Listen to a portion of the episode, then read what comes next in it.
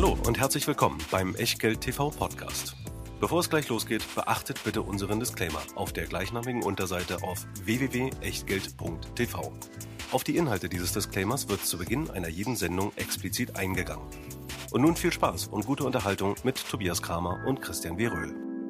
Herzlich willkommen aus Berlin, herzlich willkommen zu Echtgeld TV, herzlich willkommen zu einer neuen Ausgabe von IR at Echtgeld TV und nein, es ist nicht so, dass ich nur noch einen Anzug, ein Hemd und eine Krawatte habe. Aber das Interview, was ihr vergangene Woche möglicherweise gesehen habt mit der Alfinio AG, das haben wir am 19. Mai aufgenommen.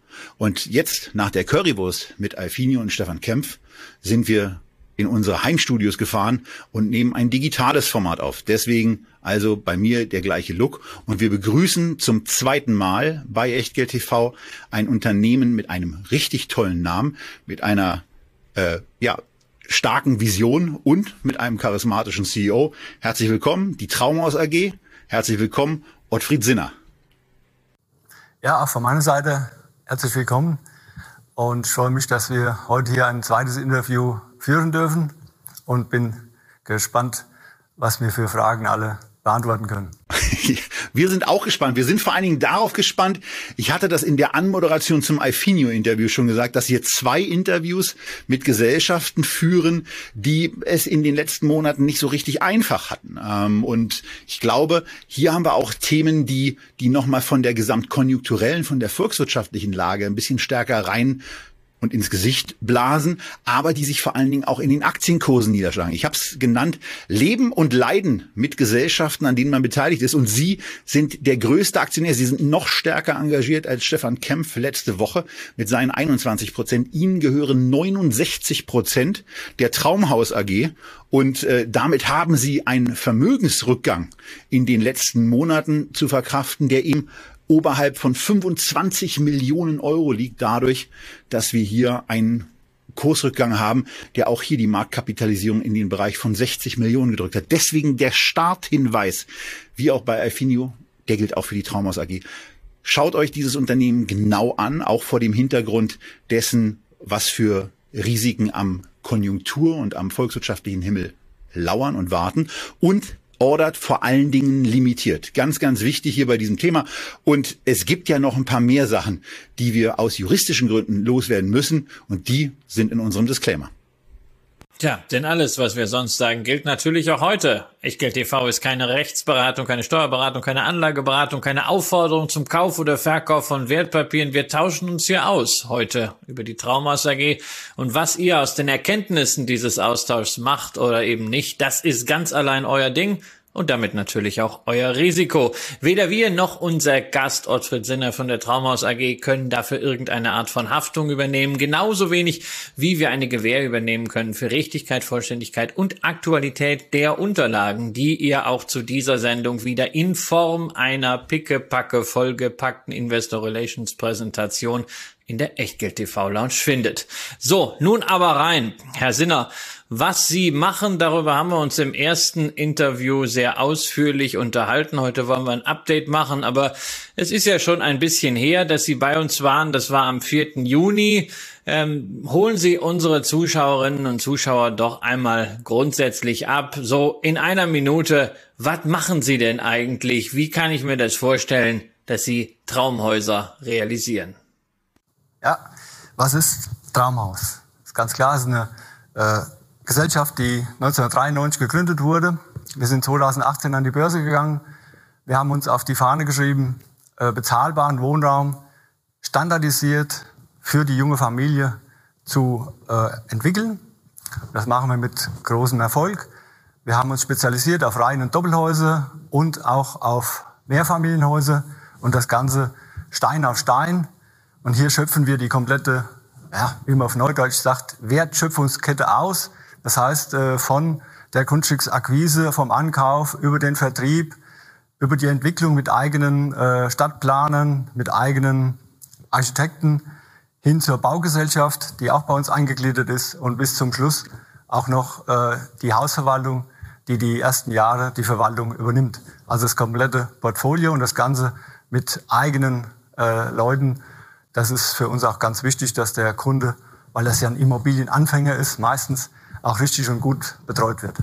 So, jetzt habe ich genau zugehört, ob Sie denn äh, das böse P-Wort sozusagen in den Mund nehmen, was wir an der Börse momentan ja gar nicht mögen, was Börsianern sozusagen schon den Angstschweiß auf die Stirn treibt, nämlich Projektentwicklung. Das kann man bei Ihnen auf der Website aber dann lesen. Sie sind im Kern Projektentwickler. Da haben wir in den letzten Wochen an der Börse so einige Ausfälle gesehen und zwar immer mit denselben Begründungen. Material ist knapp und wenn dann nur zu stark erhöhten Preisen verfügbar. Qualifizierte Handwerker sind ebenfalls nicht wie Sand am Meer vorhanden.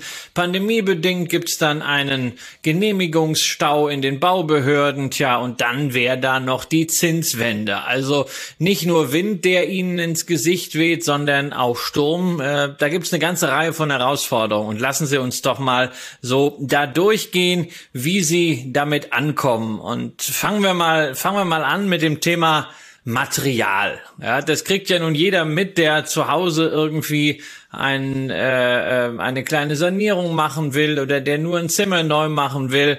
Ähm, es ist extrem schwierig zu bekommen und die Preise sind immens gestiegen. Und wenn Sie so ein Projekt kalkulieren, dann machen Sie das mit einem gewissen Vorlauf und dann verkaufen Sie auf Basis dieser Kalkulation zu einem Festpreis. Und tja, wenn das Material teurer wird, dann erodiert die Marge und irgendwann zahlen Sie sogar drauf. Wie gehen Sie mit dieser ganzen Situation um? Also auch bei uns äh, sind die Kosten gestiegen, das muss man ganz klar äh, sagen.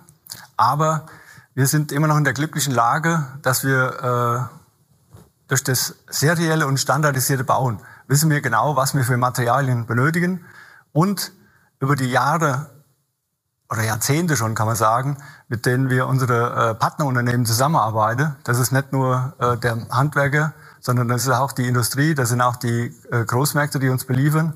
Haben wir ganz andere Konditionen äh, wie jemand, der jetzt nur ein oder zwei, vielleicht Mehrfamilienhäuser in einem Jahr baut. Das ist eine ganz andere Geschichte. Und äh, Sie haben es auch gesagt, das äh, böse Wort P. Ich finde es nicht so böse, weil es für uns nicht ganz so zutrifft, ähm, weil man muss das so sehen, dass die Projektentwickler viel individueller bauen. Und das ist halt der ganz große Unterschied zwischen den bösen P und ich nenne das jetzt einfach mal dem, dem guten P, was wir haben.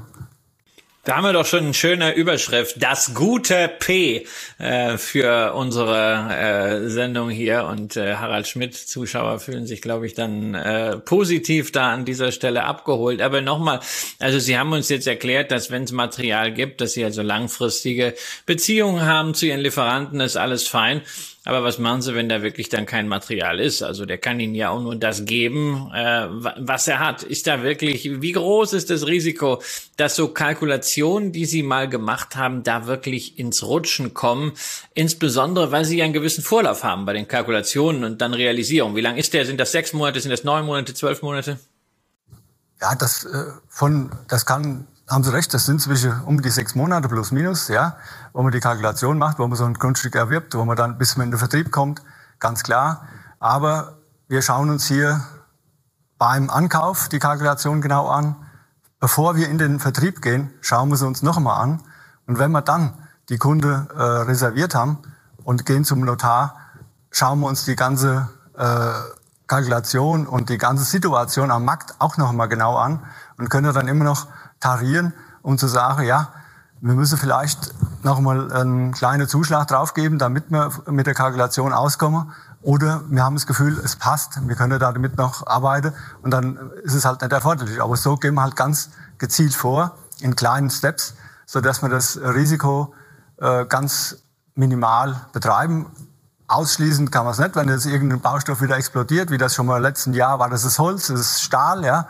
Klar, dann hast du halt äh, ein paar Baustellen, wo du vielleicht auch mal wieder ein Subunternehmer oder ein Partnerunternehmer kommt und sagt, hier, Herr Sinner, ich kann nicht mehr, ich muss jetzt hier mal ein paar Prozente mehr haben, dann ist das so.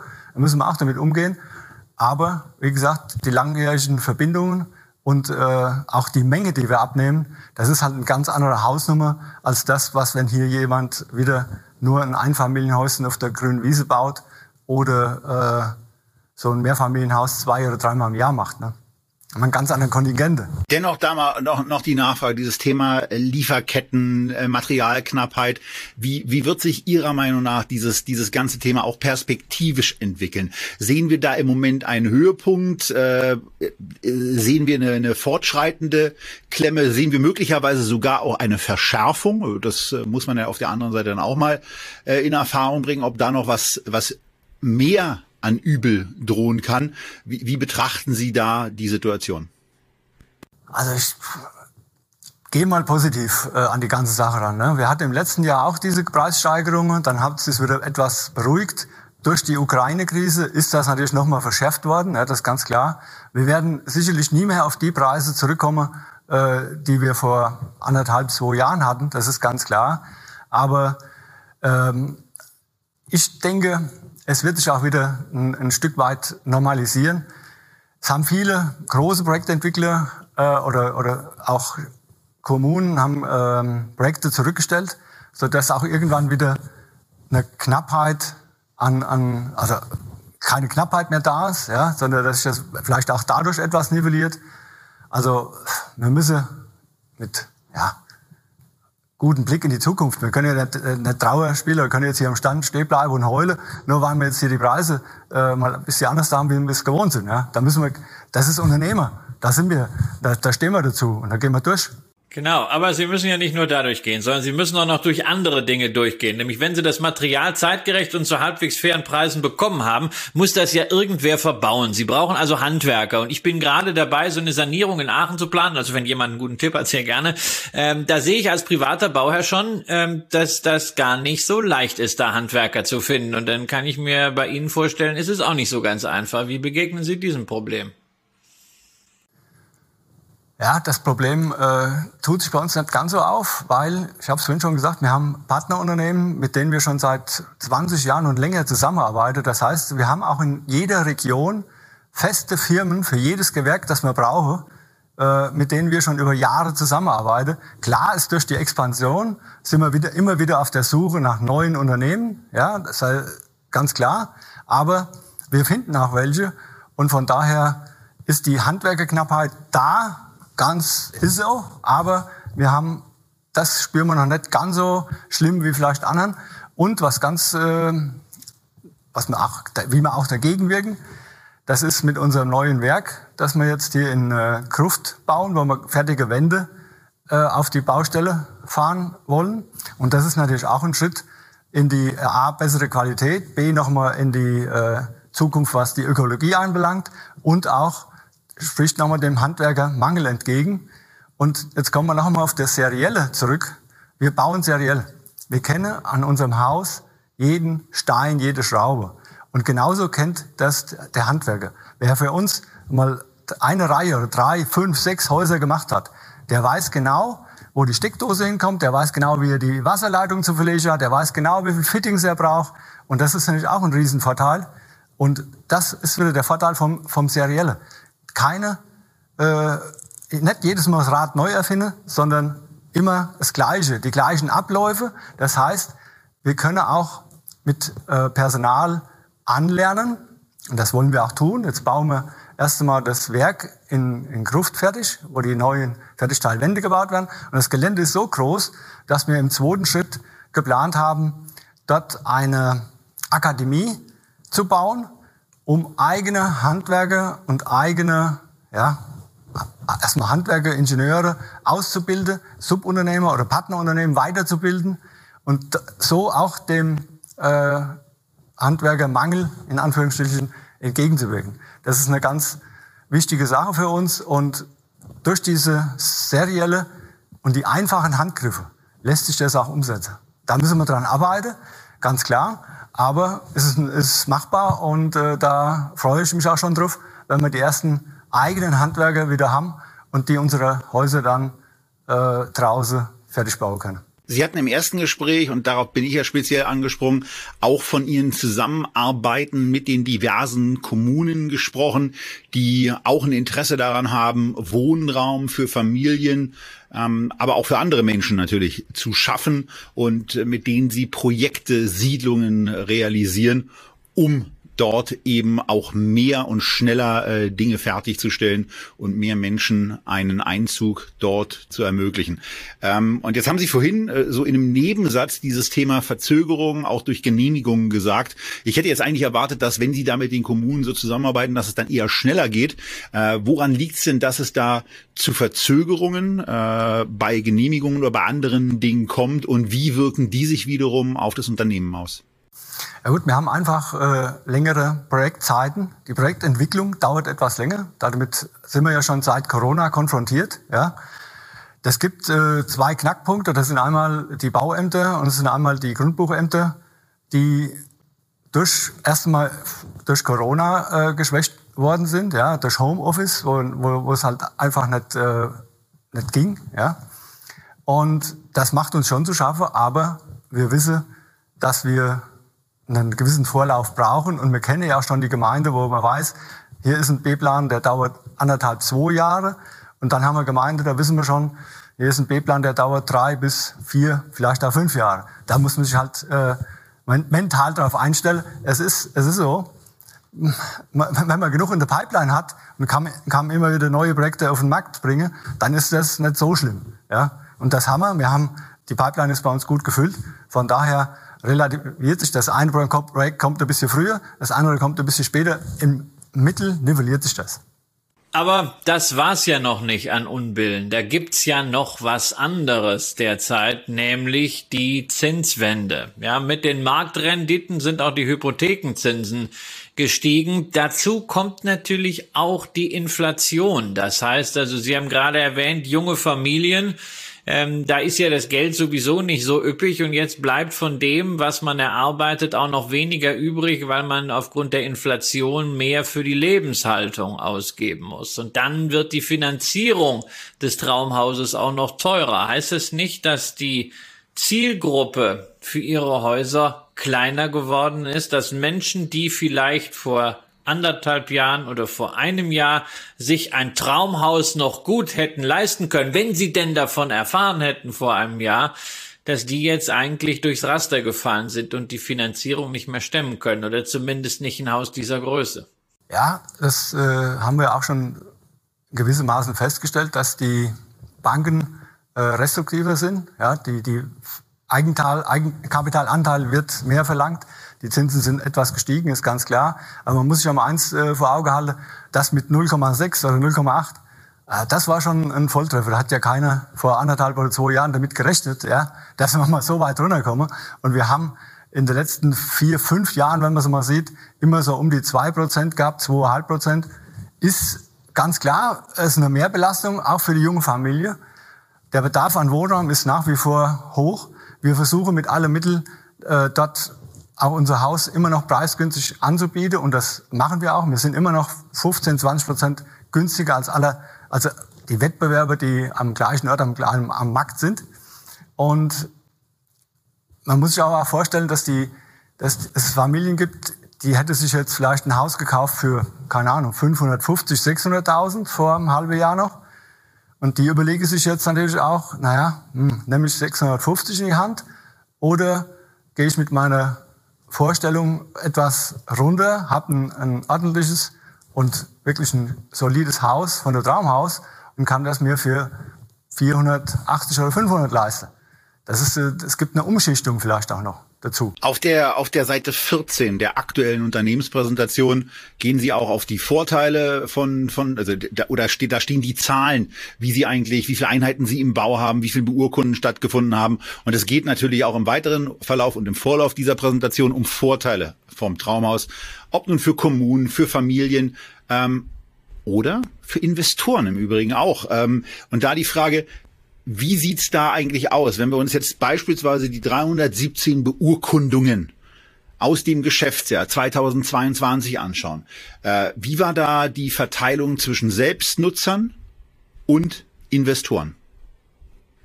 Auch Kommunen können ja Investoren sein. Ja, wir haben äh, zwei große Projekte an, an Investoren verkauft. Ja, in, in Projekt in Wiesbaden haben wir Mehrfamilienhäuser, zehn Stück, äh, in drei Bauabschnitten an die Nassauische Heimstätte verkauft. Das war eine gute Sache, ja. Ähm, wir haben auch an die, an einen, der gerne Reihenhäuser kauft, haben wir das erste Mal 42 Reihenhäuser am Stück verkauft, auch in, in Wiesbaden. Und es gibt immer wieder Wiederholungstäter, so nenne ich sie. Das sind äh, Leute, die alle zwei Jahre, drei Jahre zwischen fünf, zehn, manchmal 15 Häuser von uns kaufen. Das würde ich auch schon zu den äh, größeren Investoren zählen. Ja, aber das, das ist nicht die Gros. Also wir bleiben unserem Kundenstamm treu, der jungen Familie. Ich kann es jetzt nicht im Prozent, ich müsste jetzt ausrechnen, aber ich sage mal aus dem Bauchgefühl raus, ah, sind wir immer noch bei roundabout 85, 90 Prozent, was man an die junge Familie äh, weitergebe. Und der Rest an Investoren. Die Nachfrage muss man auch mal abwarten, wie es jetzt wird. Die, die Versicherungen, die Quille über vor Geld, die wollen investieren, ja. Macht natürlich auch nicht, äh, die Renditeerwartungen müssen halt dann ein bisschen runtergeschraubt werden, das ist auch klar. Und dann können wir auch da weiterhin immer einen Teil mit äh, an Investoren wegverkaufen. Und man muss aber auch sehen, im, im, im Endeffekt ziehen die gleichen Leute ein. Ja? Ob das jetzt äh, vom Investor gemietet ist oder ob der, die junge Familie das Haus jetzt äh, bei uns direkt gekauft hat. Vielleicht gibt es ja auch noch Modelle, mir schwebt da was vor, da können wir vielleicht beim nächsten Mal drauf zurückkommen, ähm, wie man sowas auch äh, noch handeln kann. Da habe ich eine Idee, kommt im nächsten Jahr. Denken Sie immer daran, dass Sie hier ja einen Kanal auch haben, wo Sie auch die Leute, die Sie möglicherweise adressieren, ich habe ja das letzte Mal schon die Kommunen aufgerufen, sich auch bei Ihnen zu melden, wenn Sie da mal was hinzimmern wollen. Wenn Sie eine Idee haben, wen Sie da adressieren wollen, denken Sie ruhig auch dran, die anzusprechen.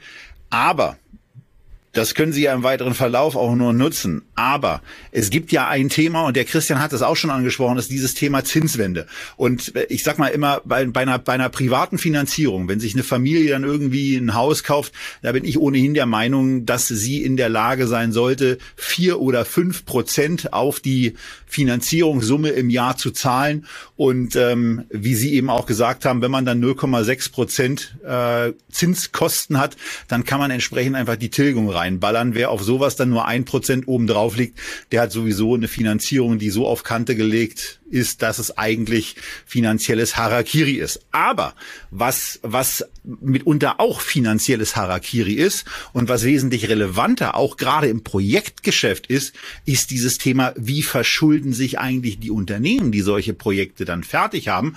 Also, wie sind Sie da eigentlich aufgestellt? Denn Sie müssen ja auch in irgendeiner Form Dinge vorfinanzieren. Sie müssen die Wände auch kaufen, sie müssen die Rohstoffe kaufen, sie müssen die Handwerker bezahlen. Und äh, erst dann kommt irgendwann der Verkauf. Ja, teilweise werden die Dinger vorab verkauft, ist schon klar. Aber sie werden in einen Finanzierungsbedarf reinlaufen. Und da die Frage, wie sehr merken Sie dieses Anziehen von Zinsen? Und äh, zweitens, wie sicher sind eigentlich Ihre aktuellen Finanzierungskonditionen durch Linien, die vom Zinssatz her vielleicht auch fixiert sind oder auch durch Forward-Darlehen? Also Sie haben es eben schon angesprochen, wir haben äh, Linien, ja, die über mehrere Jahre laufen. Das ist für uns eine, also jetzt super Sache. Aber ich muss Ihnen auch sagen, wir haben gestern gerade einen, einen größeren Kredit abgeschlossen für ein Projekt in äh, Norddeutschland.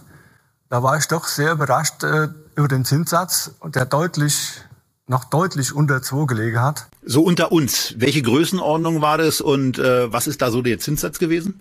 Ah, das waren 1,9 Prozent und es waren, äh, glaube um die 4,5 Millionen. Ja. Wir haben natürlich den Vorteil, dass wir dadurch, dass wir ein zweigeteiltes äh, Vertragswerk fahren, das heißt, der Kunde bekommt ja von uns die Baugenehmigung mit dem Grundstück. Wir haben relativ kurze Finanzierungszeiten.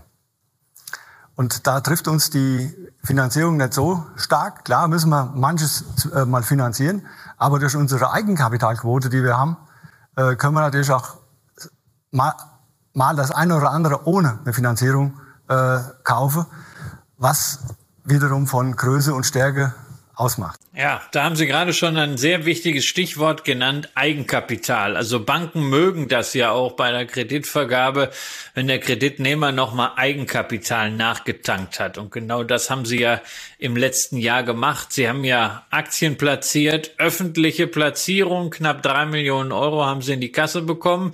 Das sieht einfach erstmal in der Bilanz gut aus, ja, führt sicherlich auch dazu, dass Sie in den verschiedenen Rating-Mechanismen, die ja auch häufig automatisch laufen bei Banken, einfach von den Kennzahlen her besser dastehen. Aber ich vermute mal, Sie haben ja mit dem Geld, was Sie da eingenommen haben, auch was gemacht. Sie lassen das nicht einfach so da liegen als Haftungsmasse. Was haben Sie denn mit den drei Millionen gemacht, die Sie ja vor allen Dingen von privaten Anlegern bekommen haben? Denn Sie haben ja über die Börse München, über MXS, über das Zeichnungstool damals die Platzierung gemacht. Ja, das MXS, das war eine äh, tolle Sache. Erstmal der Nebeneffekt, ich sage es jetzt mal umgekehrt, für uns war es der Nebeneffekt, dass wir auch noch Geld bekommen haben. Aber wir haben das in erster Linie haben wir es ja gemacht, dass wir mehr Free Flow bekommen, dass wir mehr kleinere Aktionäre bekommen. Das, das war unser Antrieb eigentlich. Und klar, mit dem Geld äh, haben wir neue Grundstücke gekauft. Wir haben äh, im letzten Jahr hatten wir uns auf die Fahne geschrieben, dass wir ungefähr 30, 32 Millionen an Grundstücke kaufen wollen, oder für 32 Millionen. Wir haben dann für über 40 Millionen eingekauft, weil man ein paar gute Sachen noch äh, an Land ziehen konnte. Und das heißt natürlich auch, dass da brauchst du Eigenkapital dafür. Und das ist genau das Kapital, was wir an, der, an den letzten äh, Kapitalerhöhungen und äh, eingenommen haben, nehmen wir dafür. Das ist unser Geschäft, das ist doch ganz klar. So, aber jetzt haben Sie ja nicht nur in Projekte investiert, sondern Sie haben auch, Sie haben das anfangs schon mal so schön gesagt, in die Verlängerung der Wertschöpfungskette investiert, nämlich in den Aufbau einer eigenen Fabrik. In Kruft wollen Sie künftig Mauerteile fertigen. Sie haben das schon mal eben so ein bisschen anklingen lassen, aber bringen Sie uns doch nochmal auf den Stand. Wie ist denn das so? Eine neue Fabrik bauen? Also als Bauherr sind Sie ja eigentlich äh, schon sehr, sehr etabliert, aber eine Fabrik ist ja was anderes als ein standardisiertes Einfamilienhaus oder Reihenhaus oder Mehrgeschosshaus. Wie geht's dort voran? Sind Sie dort auch getroffen von diesen ganzen äh, Supply Chain Disruptions und Genehmigungsproblemen? Und die allerwichtigste Frage natürlich auch anspielend an das, was Sie gesagt haben, wir müssen diesen Standardisierungsgrad beim Bauen erhöhen. Wann können Sie denn diese Teile, die dort gefertigt werden, tatsächlich einsetzen? Wann helfen Ihnen die denn in der Praxis der Objekte weiter? Also fangen wir mal äh, an Jetzt haben wir hier wieder mal ein Einzelprojekt, was wir hier sonst bei unserem Traumhaus nicht kennen. Ne? Beim Traumhaus sind wir standardisiert, haben wir immer das Gleiche. Hier haben wir ein eigenes Projekt, ein individuelles Projekt. Und da hat es uns auch getroffen, ganz klar. Da hat es uns getroffen äh, bei der Baugenehmigung durch die Corona-Zeit. Das hat eine Verzögerung gegeben. Es hat uns äh, nochmal schwer getroffen, was die äh, Anbindung ans öffentliche Netz mit Strom anbelangt. Wir hatten nämlich noch, das ist unweit vom Ahrtal entfernt, unsere Fabrik, ja.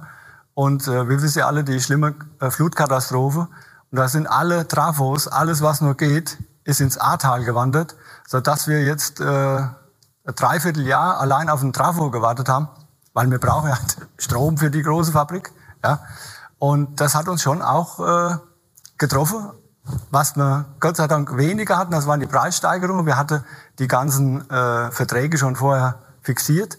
Also da haben wir, sagen wir, Glück gehabt, wirklich.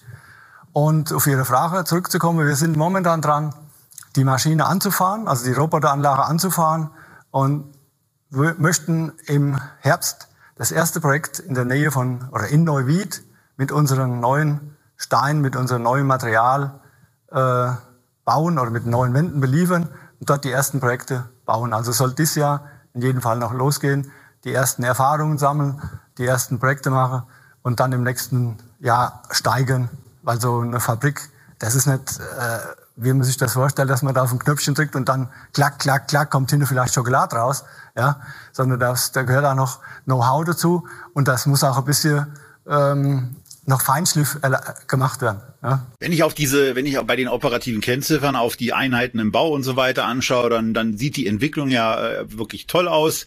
Da geht's äh, jedes Jahr äh, eine fast dreistellige, mal, mal eine dreistellige Anzahl, einen Tick drüber, mal fast eine dreistellige Anzahl nach oben auf 2021 637 Einheiten, die insgesamt im Bau sind. Und äh, daran orientiert sich dann auch die Frage, wie, eigentlich, wie es eigentlich so mit der Expansion läuft. Denn Sie bauen ja zunächst mal ganz gerne in der Rhein-Main-Region, jetzt mittlerweile auch äh, in Nordrhein-Westfalen. Äh, mein Favorit in der letzten Sendung war ja eigentlich Brandenburg. Da hätte ich jetzt erwartet, äh, die, die Brandenburger Kommunalpolitiker, die auch in Entscheidungsgewalt sind, ähm, hören das und denken, oh, da kann jemand festkalkuliert äh, für uns bauen. Und äh, Bürgermeister, Landräte und was es da so alles gibt, die müssten ja eigentlich aufstehen und sagen, Mann, das, das klingt doch gut. Vielleicht auch noch bei ein, zwei Konkurrenten, die Sie ja auch haben, anrufen, aber Sie eben auch mit einbeziehen und Ihnen auf Deutsch gesagt die Bude einrennen. Denn, also ich habe immer den Eindruck, in Brandenburg gibt's schon das ein oder andere an Grundstück. Aber es gibt eben nicht so viele Firmen, die bereit und in der Lage sind, auch größere Mengen, größere Stückzahlen äh, zu bauen. Äh, wie schaut's da aus? Äh, ist da, geht's da, geht's da voran? Oder bleiben Sie so in den traditionellen und um Nordrhein-Westfalen erweiterten Stammräumen Ihrer Expansion? Gut, wir haben im äh, vergangenen Jahr eine neue Niederlassung in äh, NRW, in Köln gemacht. Wir hatten ja schon eine kleine, ja, die haben wir jetzt vergrößert. Das ist jetzt ein richtig große, schöne äh, Büroräume, ein, ein fester Standort für uns. Und wir haben erweitert, jetzt noch nicht nach Brandenburg, aber wir sind schon mal ein Stück weit in den Norden gegangen. Wir haben eine kleine Filiale oder Niederlassung in Bremen, die auch äh, hervorragend äh, Fuß gefasst hat. Dort hatten wir Glück mit dem Personal und äh, hatten auch Glück, was die Projektentwicklung anbelangt. Wir haben hier allein für die nächsten Jahre für über 250 Einheiten im vergangenen Jahr schon angekauft, die wir jetzt in die Abwicklung bekommen nach und nach. Ne? Zu der Projektentwicklung, also Bauanträge und, und, und, B-Planentwicklung. Also es hat eingeschlagen, das war Bombe, muss man ganz ehrlich sagen. Und jetzt ganz neu haben wir am 1.6. eröffnen wir unsere Niederlassung im Süden. Das ist in Memmingen, in der, an der A7 unten, Richtung äh, Füssen runter. Ja. Dort haben wir sehr gute Angebote und haben auch jetzt äh, der, unseren ersten Projektentwickler, der dort äh, schon die Möbel bestellt hat, der jetzt am 1.6. dort einzieht. Also da ist die Expansion in den Süden da. Jo, wir haben uns hier auf die Fahne geschrieben, dass wir in den alle, äh, allen Ballungsräumen in den nächsten Jahren äh, vertreten sein möchten. Ich habe jetzt Berlin noch mal ausgeklammert. Äh, das wäre die Nachfrage gewesen. Ja, haben wir, kommen wir noch hin. Äh, es, es ist immer leicht, äh, ein Büro anzumieten, vielleicht einen Mann oder zwei da hinzusetzen, aber sie müssen ja den ganzen, den ganzen Tross, will ich es jetzt mal nennen, der muss ja hinterher. Ne? Und da ist mir es wichtig, äh, dass wir auch die Unternehmer dafür haben, die müssen akquiriert werden, die müssen mal ein Projekt gemacht haben. Und das muss man langsam angehen, das kann man nicht äh, übers Knie brechen. Und da sind wir auch wieder bei, den, bei dem Thema Nachunternehmer, Subunternehmer, die müssen da sein, die müssen wir... Äh, lerne, anlerne. Und wenn man das hat, zusammen dann hat, Bauleitung, Projektentwicklung, ein Architekt, ein Vertriebler, wenn man die Komponenten zusammen hat, dann kann man auch wieder äh, an den nächsten Schritt nach Berlin denken. Berlin steht auf der Fahne, ganz klar, kommt. Äh, Prima. Irgendwann kommt's. Aber jetzt machen wir erstmal den Süden unsicher und dann gucken wir mal. So, jetzt haben wir gerade so ein bisschen in die Zukunft geschaut und ein Zukunftsthema, wenn es ums Bauen geht, ist natürlich auch die Integration regenerativer Energien. Ähm, also Solardächer sollen ja Pflicht werden irgendwann. Aber man kann ja auch schon vorher was tun. Wo stehen Sie denn, was dieses gesamte Thema grüne Energien angeht? Grünes Bauen haben Sie ja beim letzten Mal schon erklärt, also Dämmstandards, Energiestandards und so weiter. Aber gibt's die Traumhäuser auch schon jetzt mit Solardach und vielleicht Batteriespeicher und äh, vielleicht einer äh, kleinen Wärmepumpe dort, wo es sich irgendwo anbietet? Sie haben äh ich sprach eigentlich gar nicht zur Antwort. Sie haben es ja eben schon gesagt. Wir haben das alles wir. Wir haben uns aber auch schon vor dem Ukraine-Krieg äh, Gedanken gemacht. Wir haben letztes Jahr im Herbst schon angefangen, intensiv nach neuen äh, Energieträgern und nach neuen äh, Systemen zu suchen. Wir haben jetzt eins gefunden.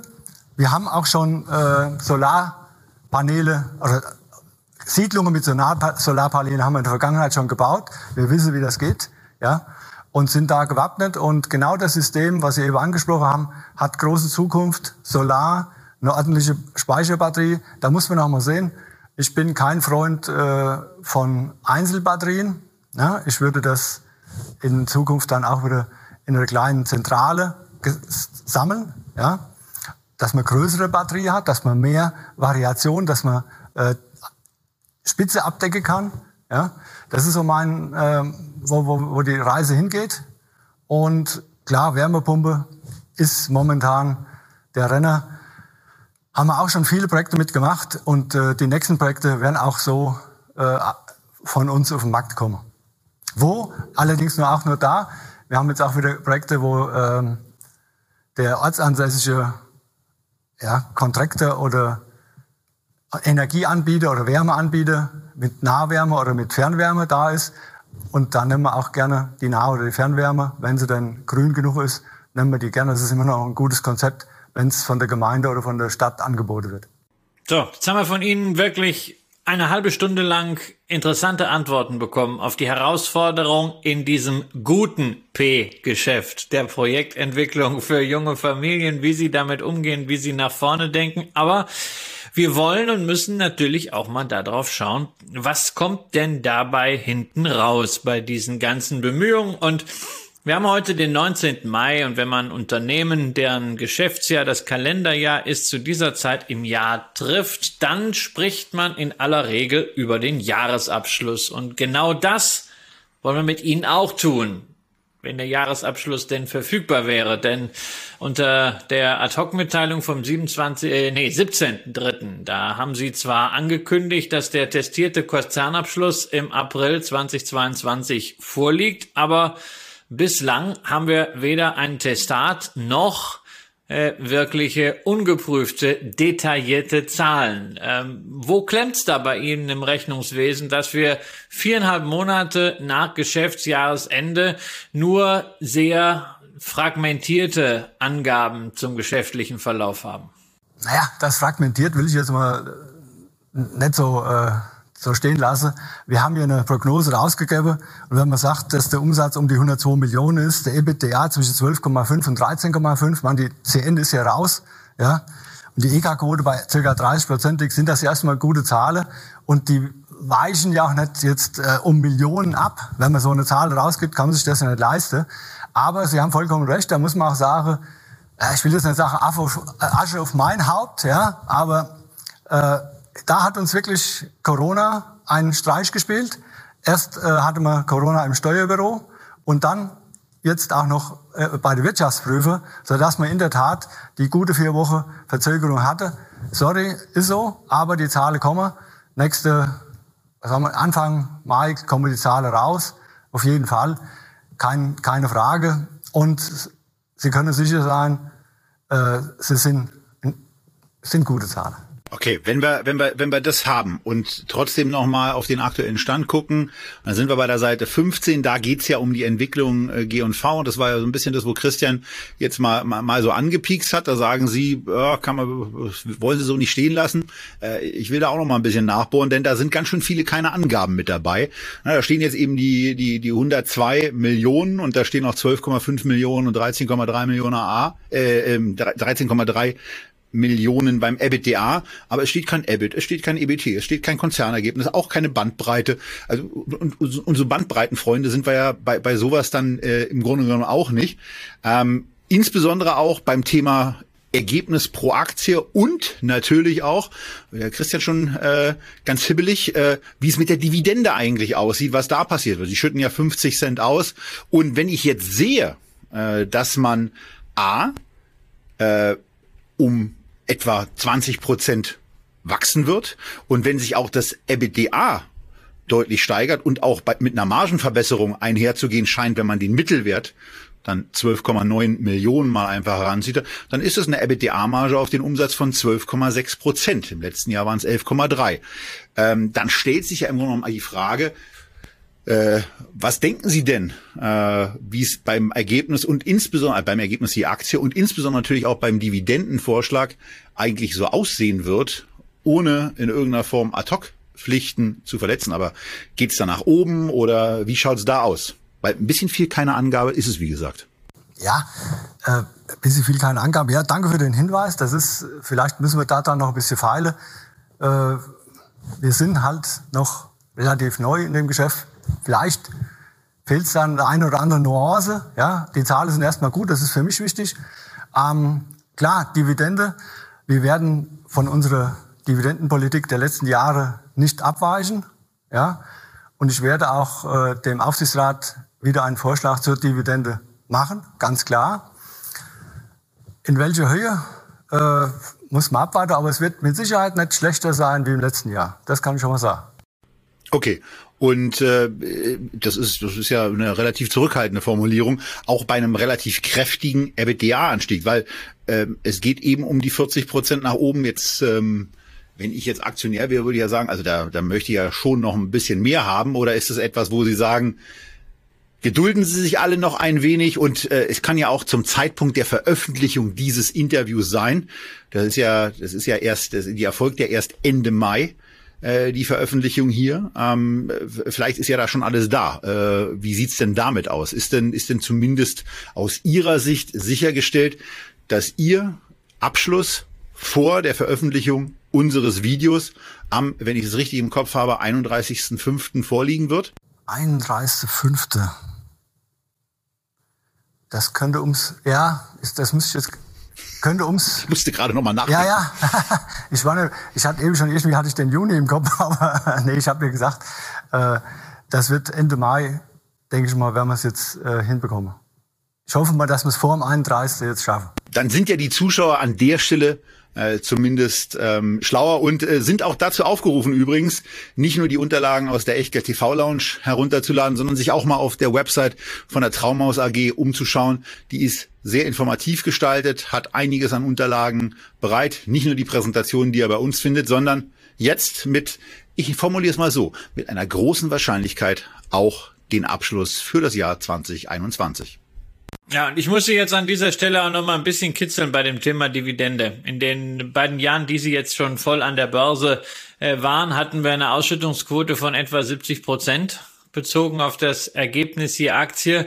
Ähm, darf ich Ihre Aussagen zur Dividende dahingehend interpretieren, dass Sie an einer solchen Ausschüttungspolitik eher festhalten und dass man jetzt nicht sagen kann, angesichts der vielfältigen Herausforderungen machen Sie jetzt plötzlich die Schotten hoch und sagen, nee, also wir müssen jetzt unbedingt mehr Geld im Unternehmen halten und äh, können uns die Dividendenzahlungen in dieser Ausschüttungshöhe nicht leisten. Und wenn wir dann also mehr Dividende zahlen wollen, dann muss auch das Ergebnis der Aktie entsprechend signifikant steigen. Also unsere Aktionäre erwarten ja eine, eine, eine Dividende. Ja, das haben wir die ganzen Jahre so gemerkt und auch äh, sind wir auch darauf angesprungen. Und ich habe es ja vorhin vorsichtig formuliert. Ich könnte mir schon vorstellen, dass wir auch einen, einen Schluck mehr rausgeben an Dividende als das, was man bisher hatte. Natürlich haben sie auch einen Punkt angesprochen, den man im, im Hinterkopf verhalten muss. Ja, wir wissen alle nicht, was wir für Zeiten noch haben. Ein bisschen äh, Eigenkapital schonend macht auch Sinn. Und ich denke mal, wenn man da eine gesunde Mischung findet, wird auch der Aktionär äh, zufrieden sein. Gerade was die äh, Dividendenpolitik von uns anbelangt, da sind wir nicht schlecht. Und äh, wenn man das mal auf eine Aktie rumrechnet, hat der Aktionär ja eine, also eine ordentliche Rendite gehabt bisher und wird auch wieder haben. Ja, ja, also der Aktionär hat eine ganz ordentliche Dividendenrendite gehabt, solange er denn nicht auf den äh, auf den Kurs geguckt hat, weil der hat natürlich in der letzten Zeit wenig Spaß gemacht. Und auch wenn man sich mal so die Zahlen 2018, 2019, 2020 jetzt anschaut, also beim EBT, beim Jahresüberschuss, beim Gewinn je Aktie, da ist Traumhaus ja insgesamt nicht vom Fleck gekommen. Und 2020 trotz Corona zwar besser als 2019, aber immer noch unter 2018 und was was, sagen Sie denn jetzt zum Aktionär, der sich beschwert, dass das Unternehmen oder der einfach aufzeigt, dass das Unternehmen schon in den Jahren des Baubooms zwar beim Umsatz gewachsen ist, aber nicht beim Gewinn durchgestartet ist. Ja, und wo sollen dann jetzt angesichts dieser Herausforderung die Gewinnsteigerung herkommen, die ja auch die Basis sein müssen, damit dieser Kurs mal wieder nach oben zeigt und dann auch Werte geschaffen werden, die eine Aktie dann reflektieren kann. Insbesondere, weil sie sich ja auch eine Prognose für dieses Jahr mit gutem Grund nicht zutrauen. Ja gut, äh, da muss man mal, da fangen wir von hin an. Aus gutem Grund, äh, wer kann eine seriöse Prognose bei den Zeiten abgeben? Ah, das traue ich mir nicht zu. Da muss ich ganz ehrlich sagen, da könnte ich mir Glaskugel nehmen, könnte daraus lesen. Ja? Und das will ich nicht. Ich will, wenn ich nur was rausgebe, und das ist auch so, sind wir aufgestellt, wenn wir was rausgebe, hat das Hand und Fuß. Vielleicht dauert es auch mal einen Moment länger, ja, aber es hat Hand und Fuß und das ist eine solide Geschichte. Und da, das ist unsere, äh, unsere oder meine Philosophie und da gehe ich auch nicht äh, davon ab. Aber Sie haben recht, äh, es, man muss mal, bei dem Umsatz muss man mal, das schwankt immer. Umsatz und äh, man kann das nicht äh, immer den Umsatz vom, vom, vom EBITDA zusammenhängend sehen. Es ist so, dass wir in einem Jahr haben wir äh, mehr Projektgeschäft, das heißt, wir verkaufen mehr Grundstücke und haben dadurch einen größeren Umsatz und haben dadurch auch mal eine größere Marge unter Umständen. Wir haben ja zwei äh, verschiedene Verträge, einmal den Grundstückskaufvertrag und einmal den den Werkvertrag oder die Bauerei, man kann es ja anders nennen, einmal die Entwicklung und einmal die Bauerei. Und im, im Baugeschäft haben wir eine konstante, relativ konstante Marge. Ja, das sieht man auch an der, an der Bilanze. Und die Schwankungen kommen halt von den Projekten. Wir haben in den letzten Jahren viele Projekte gehabt, die eine lange Anlaufzeit gehabt haben und die auch äh, ja, viel Geld erstmal investiert worden ist. Und dann kommt irgendwann mal der Schwabber wo das Projekt reif wird, wo die, wo die Früchte äh, vom Baum fallen und wo dann die äh, Kunde oder die, die einzelnen Grundstücke verkauft werden. Und hier muss man noch mal eins sagen, ähm, das finde ich auch einen ganz wichtigen Einwand, jetzt noch mal, wir testieren nach HGB. Und das ist auch noch mal eine ganz andere Geschichte, wie wenn ich nach IFRS äh, Dinge in, in, die, in die Bilanz einbringe auf die Zukunft hinaus. Das machen wir nicht. Bei uns ist der Stichtag der 31.12. Und da wird gezählt, wie viele Grundstücke sind äh, umgesetzt worden und wie viele Häuser sind an den Kunde übergeben worden. Und da kann unser Wirtschaftsprüfer, da kann ich nichts, zählen ist einfach, ja. Die, die Hammer. Die können wir zählen, dann kann der gucken, der fährt raus auf die Baustelle, ist dem auch so. Da kannst du nicht einfach sagen, ich habe 100 mehr gemacht. Ne? Das geht nicht. Und das ist eine, eine Sache. Und ich glaube auch, äh, dass wir in der momentanen Zeit, in der wir sind, wenn man die ganzen Börsennachrichten mal sieht, ne, von unseren Mitbewerbern mit dem bösen P, nenne ich es jetzt einfach mal, äh, alles mit IFRS.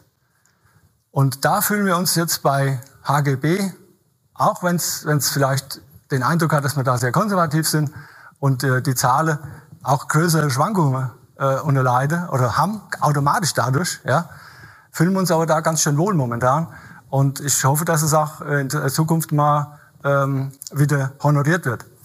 Dass die Aktie im Sog des DAX nach unten gegangen ist, ja, das, ich glaube, es wird kaum jemand mehr schmerzen wie mich. Wir haben es ja vorhin gesagt, Sie hatten ja auch einen CFO hier vor, vorher im, im Interview. Aber äh, ich sage immer, unsere Traumas-Aktie, das ist keine Spekulationsaktie. Aktie.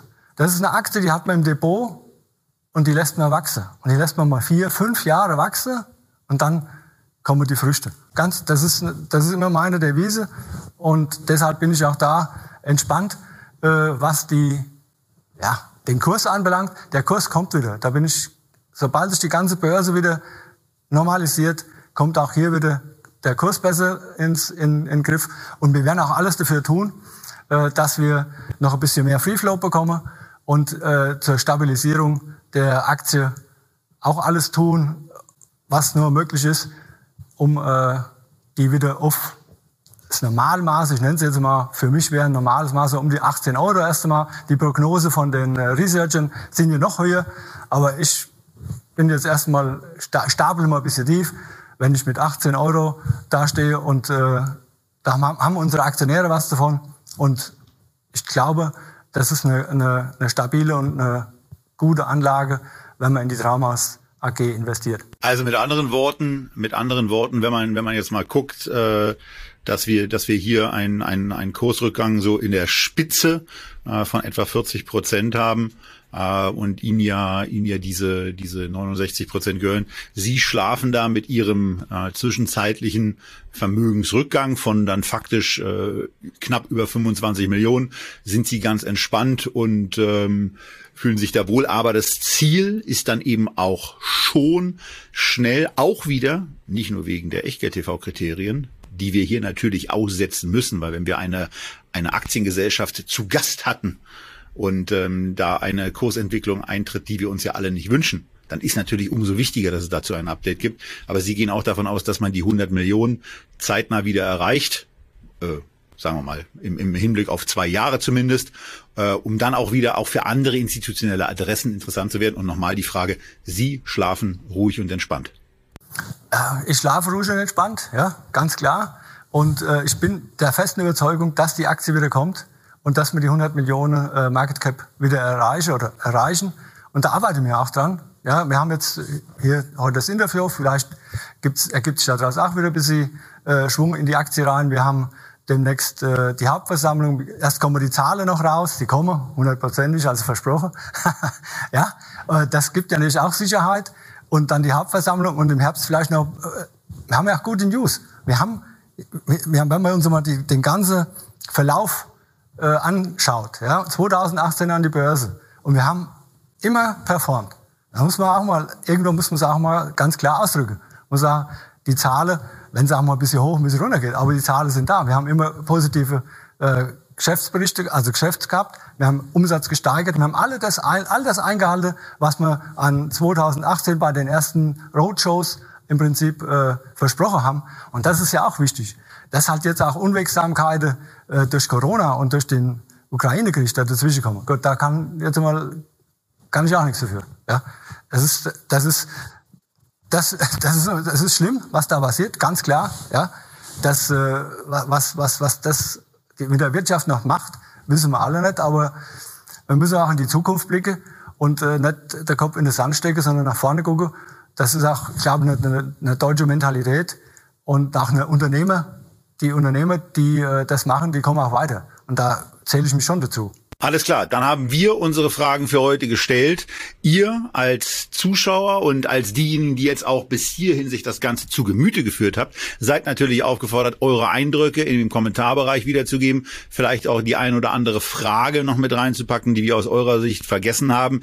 Denn wir gehen ja schon davon aus, dass die Traumhaus AG auch nach den Halbjahreszahlen, die dann vielleicht ja ein bisschen schneller da sind als die Abschlusszahlen für 21, dass wir dann, dass sie dann A wiederkommt, dass wir B wieder reden und wir vielleicht auch bessere Nachrichten, gar nicht so sehr zu dem Aktienkurs, sondern zu den Sorgenfalten verursachenden Begleitumständen, die auch zu dieser Aktienkursentwicklung ja vielleicht geführt haben, also ein bisschen glätten können, um dann ähm, auch mit neuen Zahlen und mit einem Blick in das Jahr 2022 euch wieder abzudaten. Ihnen, Herr Sinner, danke für Ihre Zeit und bis zum nächsten Mal. Und euch natürlich auch, bleibt gesund, uns gewogen und schaltet am kommenden Freitag und an den Tagen, die ihr sonst nichts Besseres zu tun habt, natürlich auch sehr, sehr gerne ein bei Echtgeld TV. Tschüss aus Berlin. Bis zum nächsten Mal. So, von meiner Seite auch. Tschüss. Und ich würde mich freuen, wenn wir im Herbst nochmal ein Update machen können. Gibt bestimmt Interessantes zu erzählen. Vielleicht äh, schon über die äh, über das neue Werk in Gruft. Das wäre eine interessante Geschichte und vielleicht auch ein Ausblick in 22, weil dann wissen wir schon, wo es lang geht.